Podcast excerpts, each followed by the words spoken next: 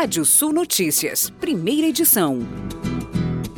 Caminhoneiros enfrentam filas de mais de uma semana na fronteira entre o Brasil e Paraguai. A espera é provocada por uma operação padrão de servidores da Receita Federal e do Ministério da Agricultura. A situação dos motoristas é de abandono, não há mínima estrutura, segundo eles. Faltam banheiros e locais para descansar e sobra insegurança. Mercado. O relatório Brasil Games da Agência Brasileira de Promoção de Exportações e Investimentos e da Associação Brasileira das Desenvolvedoras de Jogos Eletrônicos informa que o país exportou mais de 53 milhões de dólares em games e faturou mais de 2 bilhões de dólares com o mercado de jogos eletrônicos em 2021. Chamada Brasil Games, a iniciativa visa capacitar empresas para exportar produtos de forma segura e inserir empresários brasileiros no cenário internacional de produção de jogos. Atualmente, cerca de 140 empresas integram o projeto.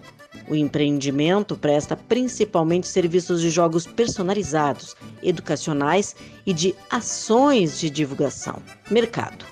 O Ministério da Agricultura quer debater publicamente uma proposta de regulamentação dos padrões de identidade e qualidade da aguardente de cana e da cachaça brasileira. Por isso, publicou uma portaria no Diário Oficial da União que convida os interessados a participar de uma audiência pública dedicada ao tema. A reunião será feita na modalidade virtual no dia 3 de março, o mapa informa que as informações sobre o acesso ao evento encontram-se disponíveis no site do Ministério. Em uma iniciativa pioneira, o governo de Santa Catarina irá reforçar os investimentos e ampliar as ações para levar internet de qualidade ao meio rural. A intenção é destinar mais de 100 milhões de reais para melhorar a conectividade no campo nos próximos dois anos cobrindo boa parte dos municípios com estrutura de fibra ótica. O primeiro passo para ampliar essa cobertura no meio rural catarinense já foi dado. Em janeiro deste ano, o governador Carlos Moisés sancionou a Lei 18.340, que institui um programa para melhorar a conectividade no campo e também autoriza as concessionárias de distribuição de energia elétrica a compartilharem suas estruturas sem custos para a passagem de cabos de serviço de telecomunicações nas áreas rurais. Este era o principal obstáculo à instalação de internet de fibra ótica no meio rural. O Fundo de Desenvolvimento Rural possui uma linha de crédito especial para que os agricultores conectem suas propriedades à estrutura de fibra ótica do município. Os produtores poderão acessar até 20 mil reais com cinco anos de prazo para pagar e sem juros. Agronegócio.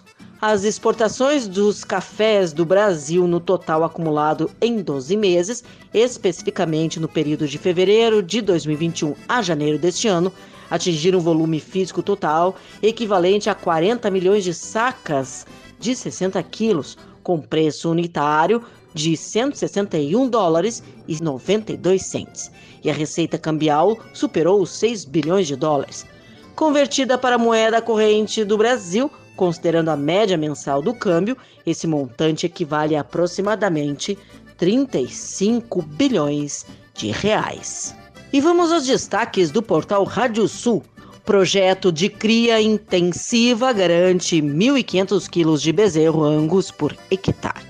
Previsão de pouca chuva para a maior parte do estado gaúcho nos próximos sete dias.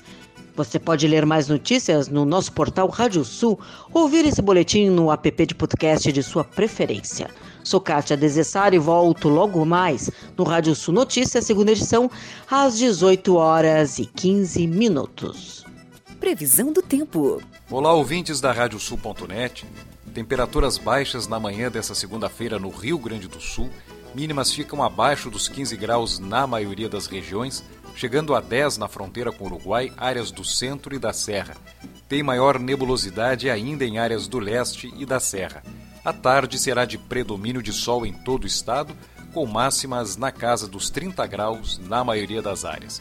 Chega a 30 graus em Santa Maria e também em Tramandaí, no litoral norte, máxima de 26 graus em Caxias do Sul, chega a 31 graus em Santana do Livramento, na fronteira com o Uruguai, 32 em Pelotas e máxima de 31 graus em Porto Alegre.